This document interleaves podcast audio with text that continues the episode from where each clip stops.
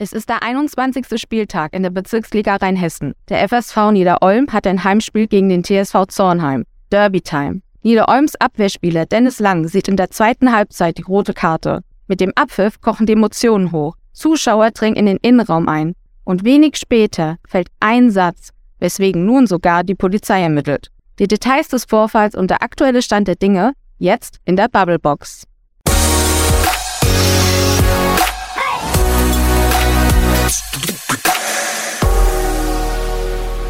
Herzlich willkommen zu einer neuen Folge der Bubblebox. Ich bin Daniela, Volontärin der VRM und mein Gast ist heute Sportredakteur Peter Schneider. Hallo Peter, herzlich willkommen. Hallo Daniela, vielen Dank für die Einladung.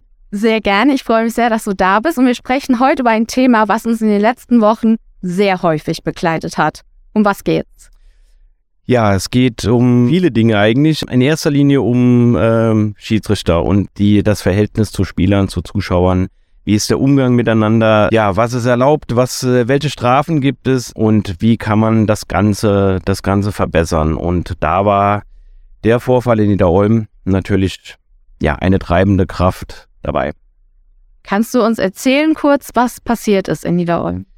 Ähm, ja, es war äh, ein Derby gegen den TSV Zornheim, wo es ja normalerweise ein bisschen rund geht, aber ähm, das war ein sehr lockeres Spiel. Was dann passiert ist, kann ich jetzt nur im Soll erzählen, weil wir waren alle nicht dabei. Ähm, es ist viel darüber gesagt worden. Ähm, es gibt viele Aussagen. Der Stein des Anstoßes war dann erstmal innerhalb des Spiels eine rote Karte für einen Spieler des FSV Niederolm, Dennis Lang. Der soll zu Schiedsrichter äh, Josep Fahrt Hurensohn gesagt haben. Ich wiederhole das äh, schlechte Wort hier, weil es halt überall auch schon veröffentlicht ist. Ja, und darauf gab es die rote Karte. Dann gab es etwas Tumulte, Zuschauer sind auf den Platz oder in den Innenraum. Richtig eskaliert ist es dann aber erst nach dem Spiel. Da ist dann der große Vorwurf von Josef Pfad, dass ein Zuschauer ähm, zu ihm den Satz gesagt hat, den muss ich jetzt gerade mal ablesen, damit es auch korrekt ist. So Ausländer wie du verdienen einen Kopfschuss. Das ist natürlich extrem heftig, weil wenn man das mal so in seine Teile zerlegt, ist das eine Morddrohung, würde ich sogar sagen, ähm, zusammen mit Rassismus. Du hast gerade schon angesprochen, der Rassismusvorfall wird auch im Gegensatz zu der Beleidigung von Dennis Lang nicht vor dem Sportgericht, sondern von dem Zivilgericht verhandelt. Und da gibt es Neuigkeiten. Genau, also ja, das Sportgericht hat schon verhandelt darüber. Wie du richtig sagst, ist äh, zu dem Thema Rassismus kein Urteil gefällt worden. Das hat den ganz einfachen Grund, weil es tatsächlich Anzeigen gibt. Josef Pfad hat äh, sowohl den Zuschauer als auch den Spieler angezeigt. Das ist also auf ziviler Ebene äh, wegen Beleidigung und wegen Drohung. Äh, da ermittelt die Polizei. Es ist jetzt offen, ob es zum nächsten Schritt kommt, ob dann ein, ein Strafverfahren eröffnet wird. Im Moment werden Zeugen gehört und laut Polizei gibt es auch einen Zeugen, der relativ neutral ist und der sich auch zu der ganzen Sache äußern wird und ja, in welche Richtung auch immer wird das dann hoffentlich auch nochmal mehr Licht ins Dunkel bringen. Wichtig ist aber auch, das Sportgericht hat schon getagt, hat in dem ersten Fall der roten Karte auch ein Urteil gefällt und hat äh, daraufhin den Spieler für fünf Spiele gesperrt. Interessant und bemerkenswert ist aber, dass Josef Fahrt einen Verweis erhalten hat vor dem Sportgericht, weil der Vorwurf der Niederolmer ist, dass der Schiedsrichter vorher schon auch verbal zu dem Spieler gesagt hat, ich kann dein Maul nicht mehr hören. Und da geht das Sportgericht offensichtlich mit und hat dem Glauben geschenkt und einen Verweis erteilt, was vielleicht aber auch dramatischer ist, als es oder anhört, als es eigentlich ist, weil ja laut dem Sportrichter kommt das so einer gelben Karte gleich. Das Verhältnis zwischen Spielern und Schiedsrichtern ist ja jetzt auch nicht nur auf den Amateurplätzen sehr angespannt, sondern auch in der Bundesliga. Ich habe auch jedes Wochenende beim Fußballschauen das Gefühl, dass bei jeder Schiri-Entscheidung die Spieler sich um den Referee tummeln und versuchen, ihn auch gewisserweise zu beeinflussen, was seine Entscheidungen angeht. Im Hintergrund natürlich Tausende von Zuschauern, die dann natürlich mitgehen mit ihrer Mannschaft. Die Trainer sind allerdings auch involviert. Wenn wir hier mal in unsere Nachbarschaft gucken, runter zum FSV, 05-Trainer Bo Svensson hat einen Bundesliga-Rekord aufgestellt. Innerhalb von zwei Jahren hat er zwölf gelbe Karten gesammelt. Er ist auch dafür bekannt, dass er die ein oder andere Äußerung gegenüber dem Schiedsrichter, sagen wir, oftmals Richtung Beleidigung fallen lässt. Sind die Profis ein schlechtes Vorbild für die Amateurplätze? Zu der Frage komme ich gleich. Vorweg möchte ich das mit Bo Svensson schicken. Es ist tatsächlich so, er ist ja der Rekordträger dieser gelben Karten. Ich habe aber manchmal auch das Gefühl, dass er ein bisschen sehr im Fokus steht. Also wenn ich das vergleiche mit anderen Trainern, wie die sich verhalten und einfach ungeschoren wegkommen. Ich habe so ein bisschen das Gefühl, so Bo Svensson, da hat man sich so ein bisschen fokussiert, um da auch mal Exempel zu statuieren. Das hat man im Pokalspiel gegen Bayern München auch gesehen. Ja, die, das war schon, hatte schon so ein bisschen herausstellendes Merkmal, diese rote Karte gegen ihn. Generell gebe ich dir aber recht. Also es ist in der Tat so, dass kein Bundesliga-Wochenende, kein Spiel vergeht, in dem nicht alle auf den Schiedsrichter. Es ist interessanterweise oft so, dass beide Mannschaften sogar auf den Schiedsrichter einstürmen und einreden. Und es gibt auch kaum noch eine Entscheidung. Also selbst bei einem Einwurf geht es dann in die Vollen und äh, zwei Mann stehen beim Schiedsrichter und abfällige Handbewegungen. Das ist schon bemerkenswert, was die alles an sich abprallen lassen müssen. Und ja, das, was du eben gefragt hast, ist eben das große Problem in meinen Augen auch, weil das, was man samstags oder sonntags sieht, in der Bundesliga, das sieht man dann sonntags eben auch auf den Amateursportplätzen. Und vor allem da nicht zu vergessen, der Nachwuchs. Also gerade wenn ich in die B- und die A-Jugend gucke, was da so alles passiert, die schauen sich das halt ab. Klar, das sind ihre Vorbilder. Und wenn die sich so verhalten, kann ich mich auch so verhalten. Und da würde ich mir tatsächlich wünschen, dass sehr viel öfter einfach mal Zeichen gesetzt werden. Es würde ja schon damit anfangen, dass nach dem Spiel einfach mal gesagt werden würde, der Schiedsrichter hat halt ein überragendes Spiel gemacht. Hast du das mal gehört? Irgendwann, so nach dem Spiel. Sehr selten. So, und damit würde es ja schon losgehen. Damit würde ich das herausheben. Ich höre immer nur, dass jemand was schlecht gemacht hat oder dass das äh, das Spiel entschieden hat und dass das unterirdisch war. Der Respekt fehlt und der Umgang miteinander. Die Fehler passieren, das ist ganz klar. Aber genauso schießt der Stürmer auch neben das Tor oder der Abwehrspieler tritt über den Ball. Und das ist auch entscheidend vielleicht für das Spiel. Aber beim Schiedsrichter geht es halt oft unter die Gürtellinie. Trainer wie Spieler und da wünsche ich mir viel öfter mal ein Statement oder zu zeigen, der gehört zum Spiel einfach dazu. Wenn wir jetzt mal ein bisschen weiter weggucken in der Bundesliga, dann würde für mich auch Kölns Trainer Steffen Baumgart auch zu den Kandidaten zählen, wo man sagen muss, vielleicht schlägt der auch manchmal über die Stränge. Jetzt sind wir wieder beim Thema Emotionen. Viele Fans feiern ja gerade dieses Verhalten bei den Trainern und benennen diese Trainer als geile Typen. Wie gefährlich ist das? Ja gut, äh, da, da muss man meiner Meinung nach ganz klar unterscheiden. Also Emotionen, natürlich gehören die dazu. Und äh, ich wage mal zu bezweifeln, ob jetzt Emotionen emotionale Trainer die besseren Trainer sind. Also es gibt auch viele, die ganz ruhig da stehen und ganz ruhig ihre Anweisungen geben und trotzdem gute Trainer sind. Aber Emotionalität kommt natürlich gut an, gehört dazu. Ich finde es, ich persönlich finde es toll, wenn, wenn jemand mitgeht, wenn er mit der Mannschaft feiert, jubelt, sich ärgert, ähm, explodiert. Das ist alles toll. Aber nicht gegen den Schiedsrichter. Dass man mal redet, dafür ist auch der vierte Offizielle mittlerweile an der Linie, den du im Amateursport ja nicht hast. Dann reden wir. Ja, ist es in Ordnung. Aber nicht das Stadion noch mehr anheizen und immer alles in Frage stellen, jede einzelne Entscheidung in Frage stellen. Das hat für mich dann nichts mit Emotionen zu tun. Wir hören jetzt einen O-Ton von Schiedsrichter Josip Pfarr, dem besagten Schiedsrichter aus dem Spiel Niederolm gegen Zornheim, der uns erzählen wird, wie er das Verhältnis zwischen Spielern und Schiedsrichtern sieht und vor allen Dingen, was er sich vorstellen kann, wie es besser wird. Wenn man es so sieht, ist das Verhältnis ja vor jedem Spiel eigentlich gut zwischen Schiedsrichter und Spielern. Das wird ja erstmal schlechter mit getroffenen Entscheidungen und der dementsprechenden Aufregung der Spieler oder auch äh, Funktionäre. Hier muss man eigentlich das Strafmaß deutlich anheben, das den Spielern auch mal Angst macht, ey, wenn ich einen Schiedsrichter beleidige, bedränge oder auch äh, schlage, dass damit drastischen Strafen gedroht wird oder auch durchgeführt wird, dass die Spieler auch Angst davor haben. Es kann nicht sein, dass sich ein Anwalt wie in meinem Fall dahinstellt und sagt, okay, du Hurensohn ist eine Standardbeleidigung und nichts mehr Besonderes. Wir müssen in der Hinsicht den Schiedsrichter schützen mit härteren Strafen gegen den gegen Spieler, äh, damit sowas nicht mehr vorkommt und dass die auch äh, Angst davor haben, auch mal eine Saison gesperrt zu werden. Das ist meiner Meinung nach aktuell der einzig richtige Weg, da es sonst keiner mehr versteht.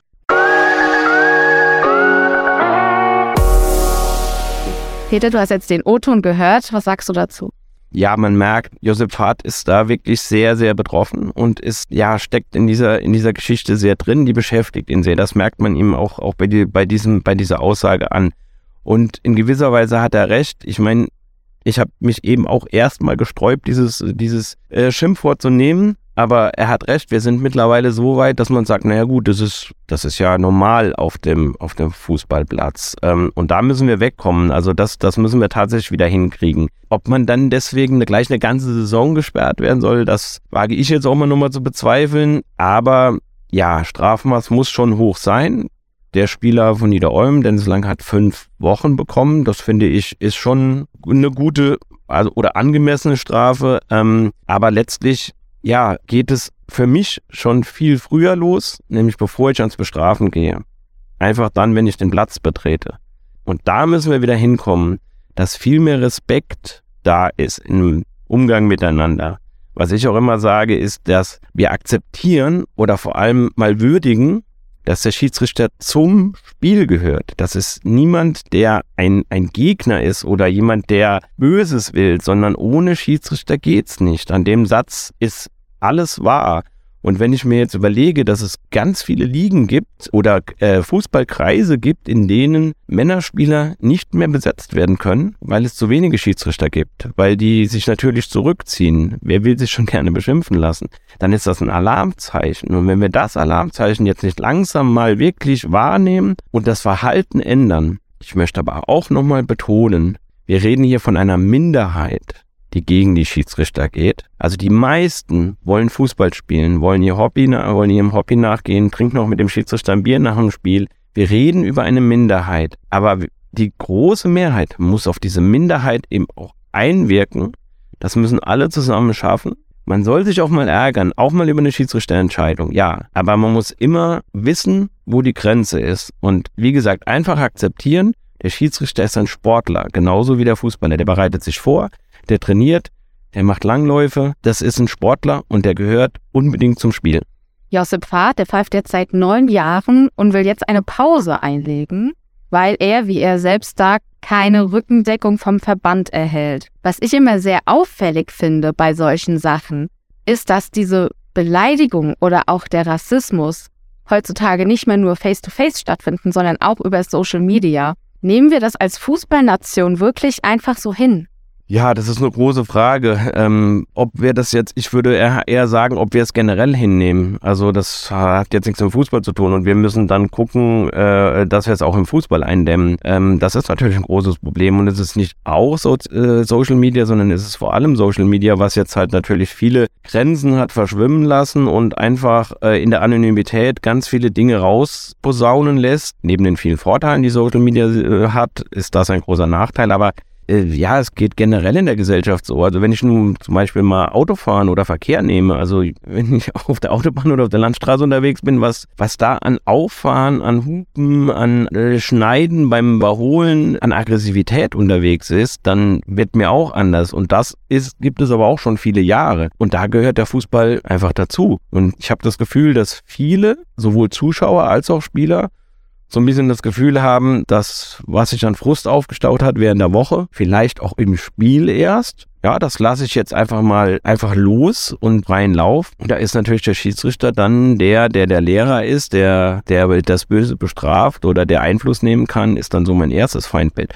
Umgekehrt ist es für den Schiedsrichter wiederum relativ schwierig, weil er ist alleine. Im besten Fall hat er noch ein Gespann, hat noch zwei Assistenten an der Linie, aber ansonsten ist er alleine er ist der Einzige auf dem Platz, der zwei Gegner hat, sozusagen. Also beide Mannschaften. Die Mannschaften haben eigentlich immer nur einen Gegner und er ist alleine. Und das zeigt jetzt auch der Fall Josep Pfad. Wenn es dann nachher um Dinge geht, aufzuklären, die Schlimmes passiert sind, dann ist er halt auch alleine, weil er braucht natürlich Zeugen um das zu untermauern. Und da ist es für einen Verein, für eine Mannschaft, für einen Spieler, der sein Umfeld um sich hat, Freunde, äh, die draußen stehen, seinen Trainer, viel einfacher, auch Gegenzeugen zu finden, äh, was ja auch gut ist. Also zu, jeder Zeuge ist gut, aber der Schiedsrichter ist immer erstmal allein und ich glaube, das meint er auch, dass, äh, dass er da dann auch alleine gelassen wird und äh, dann nicht die Rückendeckung bekommt, weil ihm nicht geglaubt wird, weil er es eben nicht unterlegen kann mit Zeugen. Und das, das ist, glaube ich, sein Frust, der auch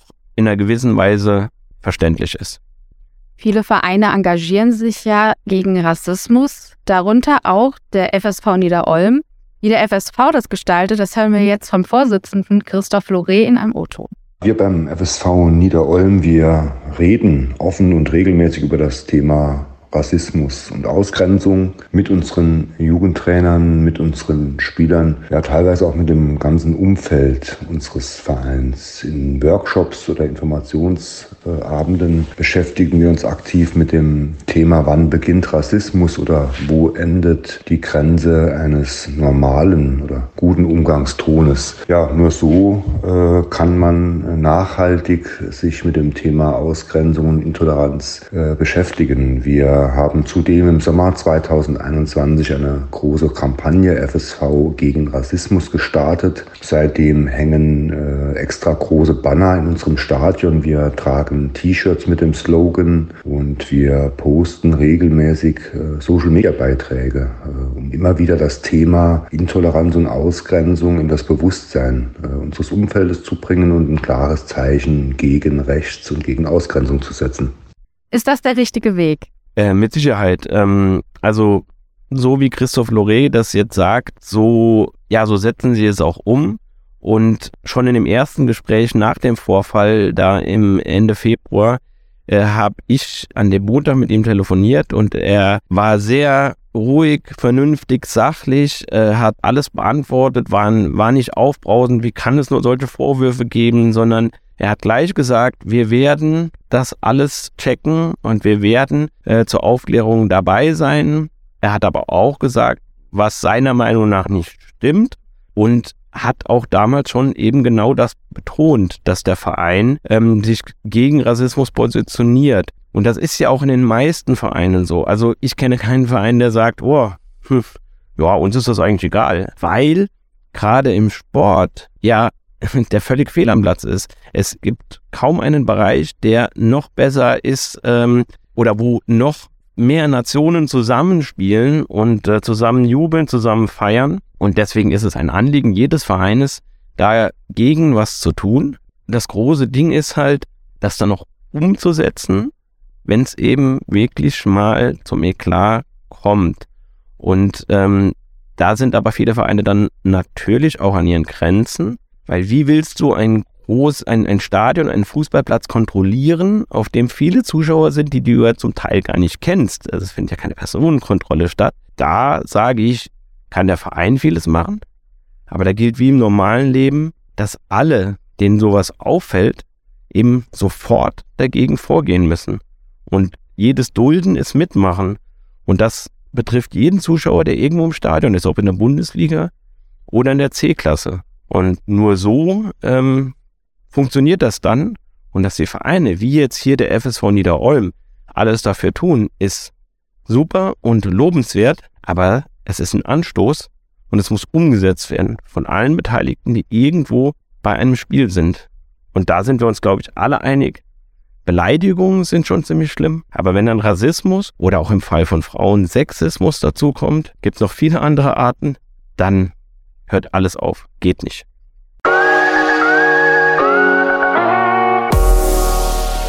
Warum passieren solche Vorfälle immer nur im Fußball? Das ist eine sehr, sehr gute Frage. Ähm, ja, es ist in der Tat so, ich sag mal, im Handball werden Schiedsrichter auch schon mal sehr, sehr kritisiert. Ähm, aber ich habe tatsächlich das Gefühl, dass es beim Fußball ähm, extreme Ausmaße annimmt. Das hat vielleicht einfach damit zu tun, dass Fußball bei uns die Nummer eins ist, die Sportart Nummer eins. Ganz viele da äh, unterwegs sind, äh, auch viele Zuschauer dann, dann dabei sind. Und was natürlich beim Fußball ist, eine Schiedsrichterentscheidung kann ein Spiel entscheiden. Also wenn ich da auf Basketball oder Handball sehe, da ist mal eine Fehlentscheidung dabei, ja, dann fällt ein Tor, dann fallen aber noch 20 Tore danach. Und im Fußball kann es natürlich immer dann in ganz speziellen Situationen in der Nachspielzeit zu heftigen ähm, Entscheidungen kommen. Aber letztlich ist Fußball, wie du es ja eben schon angedeutet hast, auch ein Spiegelbild der Gesellschaft. Und da kommt alles zusammen. Und ähm, aber ich muss gestehen, so eine richtige Antwort, warum es immer wieder im Fußball passiert, habe ich tatsächlich nicht. Kannst du uns einen Ausblick geben, wie es jetzt in Niederolm weitergeht?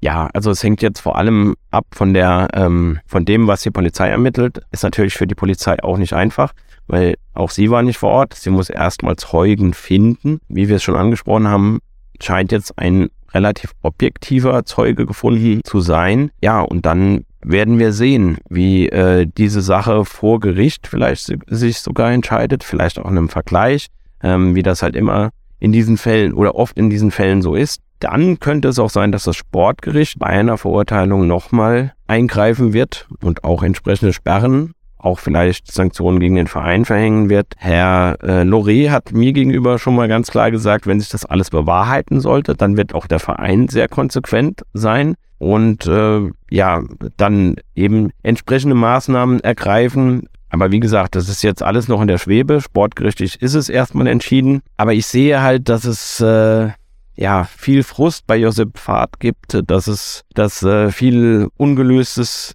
dasteht, vor allem diese Aussage steht halt im Raum. Was ich mir immer denke, also das ist jetzt nur meine persönliche Meinung, so eine Aussage, die erfindet man ja nicht. Also wieso sollte man sowas sich ausdenken? Und ob es genau so gesagt wurde, ob es, ob es einer war, ob es im Affekt war, was auch immer. Aber allein, dass sowas im Raum steht, allein, dass sowas auch auf Social Media dann veröffentlicht, Josip Vater hat das ja auf Social Media veröffentlicht, wurde, sollte halt wirklich alle Beteiligten an solchen Spielen zum Nachdenken bringen und wirklich überlegen, wie wir miteinander umgehen und ob der Schiedsrichter nicht auch einfach aus unserem Verein sein könnte, ob der vielleicht nächste Saison für uns pfeift oder wenn wir einen Gegenspieler haben, mit dem wir uns in die Haare kriegen, vielleicht wechselt der im Sommer zu unserem Verein oder wir zu seinem Verein, wir spielen zusammen. Also einfach versuchen, wie es die Mehrheit macht, Fußball zu spielen, Spaß zu haben und einfach dem Hobby nachgehen. Das ist doch mal ein schönes Schlusswort, Peter. Ich danke dir für deine Zeit hier.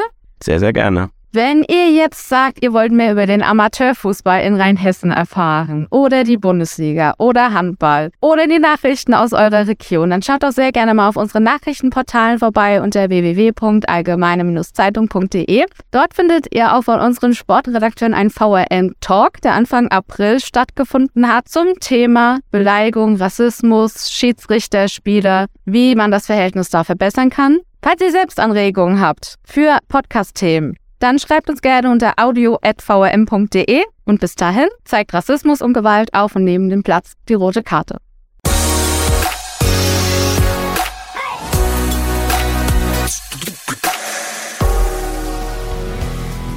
Die Bubblebox ist eine Produktion der VRM von Allgemeiner Zeitung, Wiesbadener Kurier, Echo Online und Mittelhessen.de. Redaktion und Produktion die VolontärInnen der VRM. Ihr erreicht uns per Mail an audio.vrm.de.